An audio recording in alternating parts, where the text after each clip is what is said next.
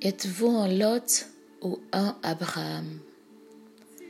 Lot leva les yeux et vit toute la plaine du Jourdain qui était entièrement arrosée. Avant que l'Éternel eût détruit Sodome et Gomorre, c'était jusqu'à Tsor comme un jardin de l'Éternel, comme le pays d'Égypte. Lot choisit pour lui toute la plaine du Jourdain et il s'avança vers l'Orient. C'est ainsi qu'ils se séparèrent l'un de l'autre. Abraham habita dans le pays de Canaan, et Lot habita dans les villes de la plaine, et dressa ses tentes jusqu'à Sodome. Les gens de Sodome étaient méchants et de grands pécheurs contre l'Éternel.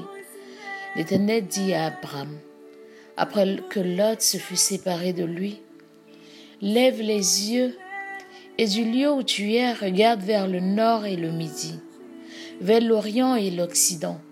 Car tout le pays que tu vois, je te le donnerai à toi et à ta postérité pour toujours. Je rendrai ta postérité comme la poussière de la terre, en sorte que si quelqu'un peut compter la poussière de la terre, ta postérité aussi sera comptée. Lève-toi, parcours le pays dans sa longueur et dans sa largeur, car je te le donnerai. Abraham leva ses tentes et vint habiter parmi les chaînes de Morée qui sont près d'Hébron. Et là, il bâtit un hôtel à l'Éternel. Genèse 13, les versets 10 à 18. Êtes-vous un Lot ou un Abraham? Pour répondre à cette question qui constitue notre thème de réflexion, revenons sur le parcours de ces deux personnages bibliques qui, bien que marchant ensemble physiquement, étaient opposés d'un point de vue spirituel. L'autre représente la vue, Abraham représente la foi. L'autre marcha par la vue et Abraham par la foi. L'autre leva les yeux.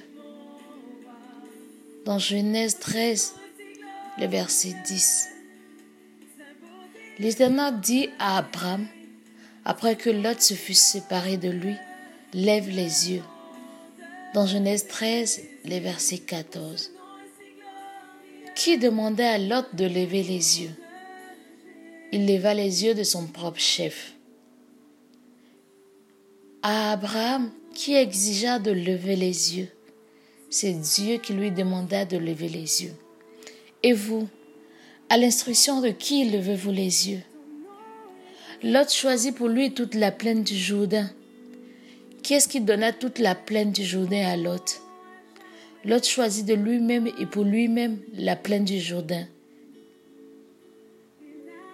Car tout le pays que tu le vois, je te le donnerai à toi et à ta postérité pour toujours. Qui est-ce qui donna le pays de Canaan à Abraham? Notez ceci, Excellence. Ce que vous choisissez de vous-même, par vous-même et pour vous-même, ne pourra être protégé que par vous-même. En revanche, lorsque c'est Dieu lui-même qui est votre pourvoyeur, il se charge d'assurer la protection de vos biens, afin que vous et votre postérité puissiez en jouir pour toujours et à jamais.